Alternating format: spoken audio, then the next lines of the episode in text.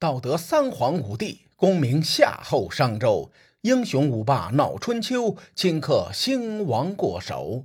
青史几行名姓，北邙无数荒丘。前人种地，后人收，说甚龙争虎斗？上期节目咱们简单的介绍了一下，在公元前五百年前后，烽火连天，狼烟四起。这期节目呢？咱们将时代背景收拢一下，交代清楚吴越争霸时候的宏观背景。这个背景主要分两条线，一条是齐晋火拼，另一条是吴楚争雄。咱们先简单的介绍一下晋齐两国的事儿。公元前五百零二年的秋天，齐国在得到郑魏两国的支持后。出兵攻打晋国在东方的盟友鲁国，这一战最终因为晋国的出兵而不了了之。时隔一年，在公元前五百零一年，晋国的中军将范献子士鞅病逝，晋国内部进行了小范围的洗牌。齐景公趁着这个机会，再次出兵西征，攻打夷夷。有人听到夷夷这个地名，感觉到耳熟。一百年前的齐桓公时代，北方的戎狄肆虐，邢国被迫迁都。随着历史的变迁，此时的夷夷已经成了晋国权贵赵家的地盘。赵家便是战国时期赵国的前身。夷夷城并不大，但战略位置非常重要。这里是晋国安置在黄河以东的战略要塞，是威慑齐国和魏国的军事基地。此时，晋国的霸业已然凋零，可用的盟友并不多。夷夷城又远在晋国的边塞，鞭长莫及。很快，齐军便占领了夷夷。此时，春秋的格局已经发生了根本的变化。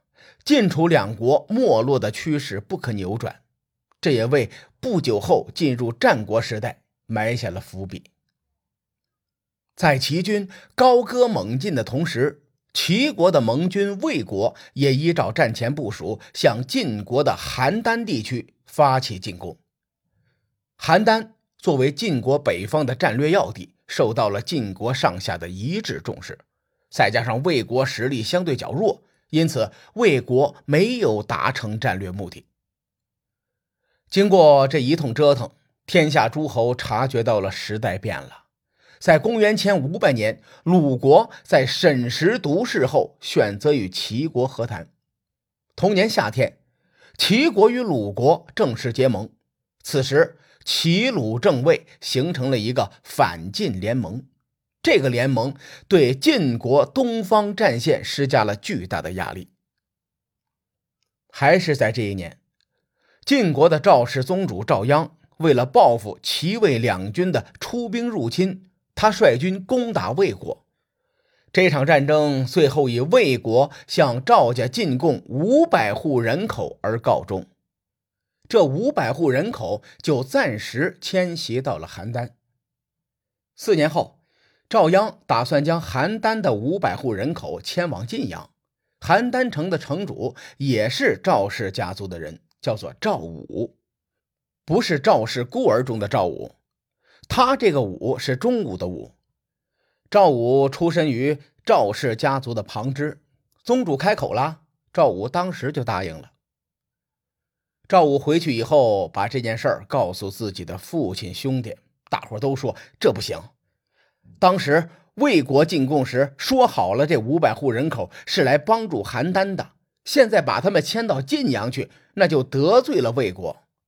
不如我们来个祸水东引的计谋。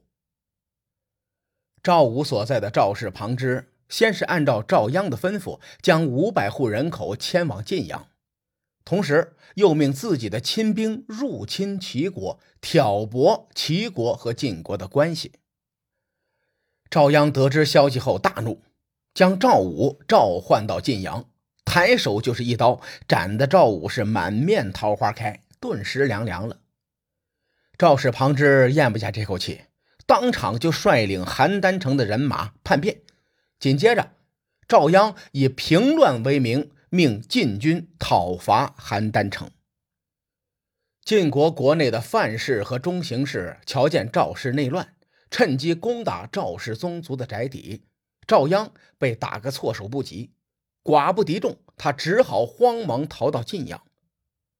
范氏和中行氏得势不饶人，顺势包围了晋阳城。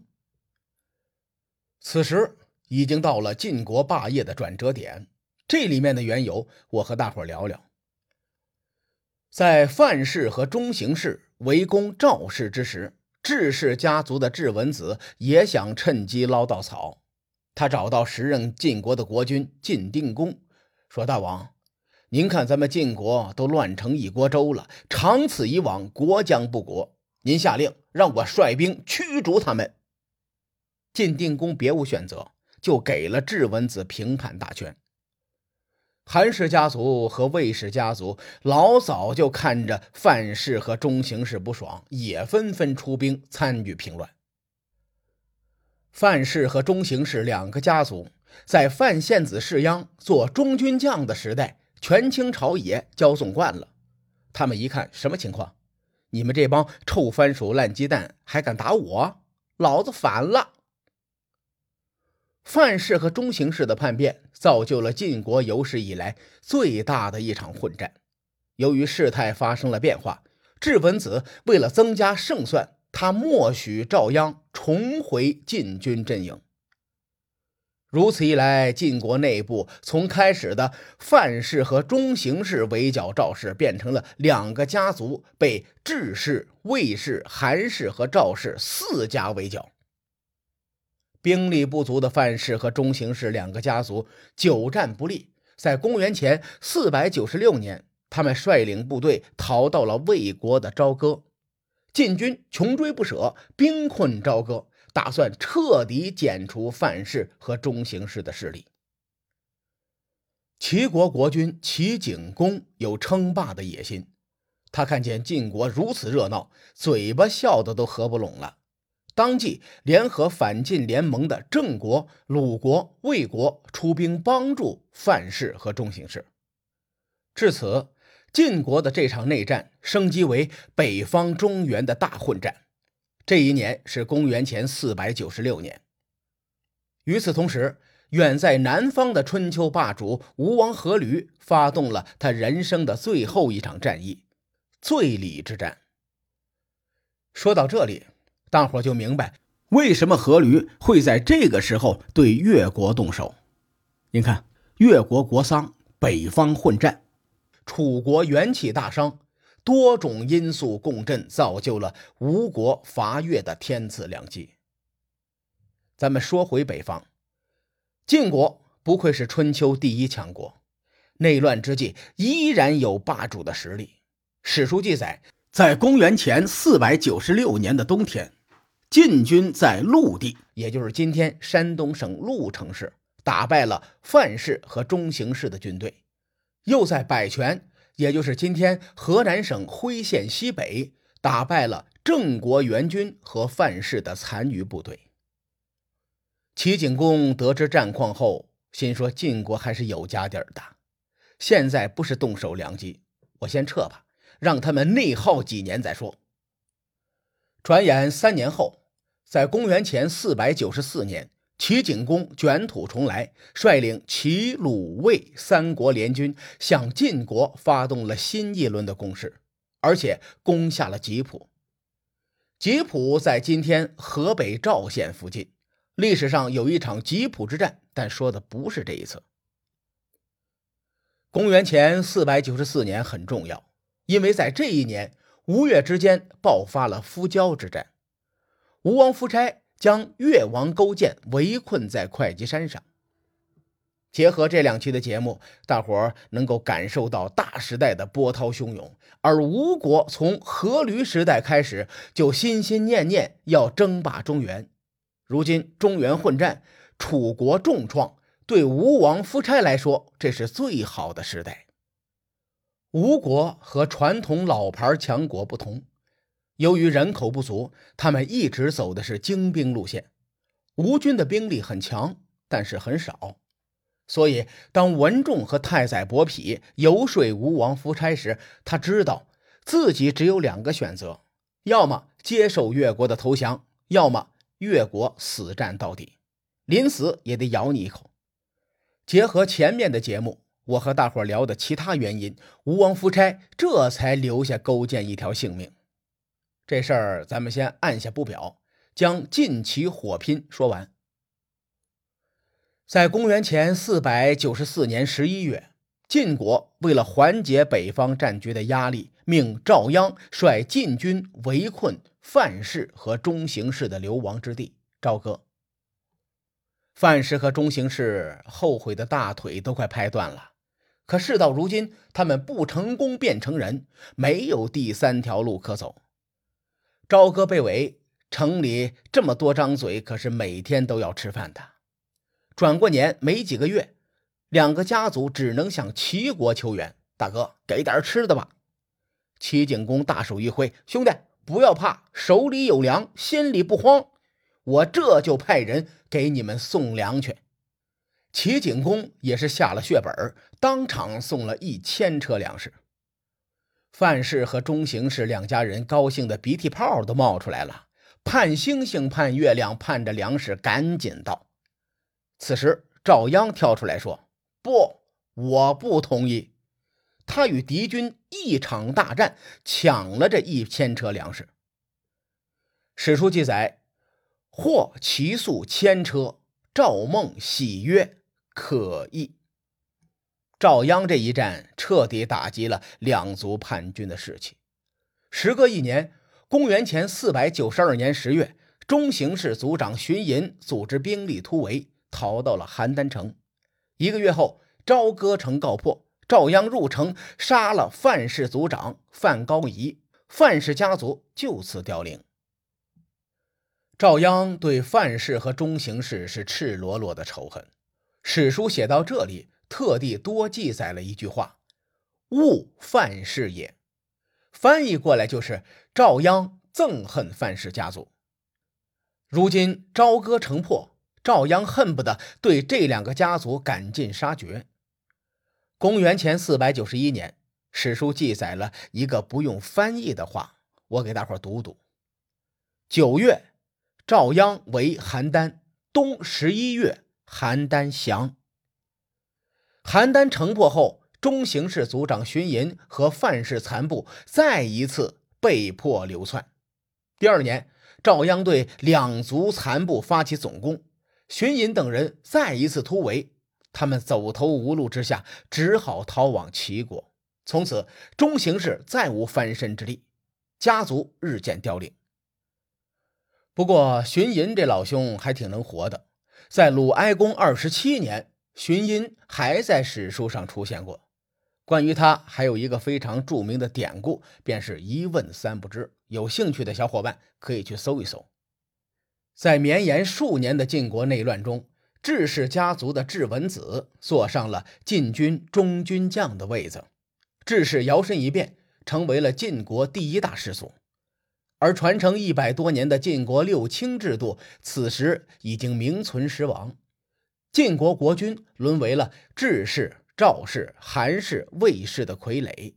晋国分裂的结局向不可扭转的方向发展。在晋国霸业日暮西山时，齐国取而代之的野心也没能如愿。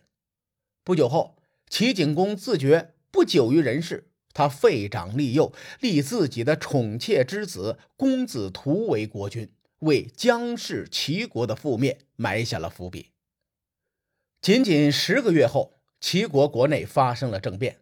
这场政变的发起人正是当年陈国流亡入齐的。公子完的后代，田氏家族的田启，他杀了公子图以后，齐国也走向了田氏代齐的历史进程。齐景公作为姜氏齐国最后的辉煌，历史上大伙对他的评价褒贬不一。齐景公幼年登基，在位五十八年，是齐国历史上在位时间最长的国君之一。他在位时迅速提高了齐国的国力，让齐国有了与晋国争雄的实力。可是他贪图享乐，声色犬马，酷刑重税，《论语》评价他无德。关于齐景公，我在节目最后会放一个彩蛋。可不管怎样，齐景公的执政生涯为后来战国时期的田氏代齐奠定了基础。历史中的很多事情丝丝入扣，不由得令人感慨。我们用两期节目交代完时代背景，帮列位总结一下：晋齐火拼以后，晋国霸业日暮西山，权臣架空国君，分裂难以避免。齐国发生政变，开始了田氏代齐的进程。楚国元气大伤，正在休养生息。秦国地处西北，影响力辐射不到中原。在这个时期，传统的春秋四大强国都处于转型期，只有吴国呈强势上升期。在吴国人的眼里，中原诸侯国就是菜鸡互啄，此时是吴国称霸的好时机。好了，到了彩蛋时间了，我跟大伙聊点八卦。这个八卦出自《晏子春秋》。据记载，齐景公这老兄长得特别帅，是与张国荣、金城武、吴彦祖一个级别的帅哥。有一次，一个小官面见齐景公，当时就看傻了，目不转睛的盯着齐景公看个不停。齐景公察觉以后，吩咐身边的人说：“你问问他，为什么这么无理的盯着我看。”那年代对国君无礼是一个说死就死的罪名，小官豁出去了，回答说：“呃，反正说了也是死，不说也是死，我就实话实说吧。大王，我觉得您长得太美了。”齐景公崩溃了，老子这辈子撩妹无数，今天第一次被男人撩了，这绝对是我人生的污点呐！齐景公当场破口大骂。说你怎么敢对我有非分之想？说完，齐景公就要把对方杀了。正巧晏子进宫面圣，不知道前因后果，开口询问。齐景公解释说：“色寡人，故将杀之。”列位，我这里说的是原文，“色寡人”的“色”是好色的“色”，大伙体会一下。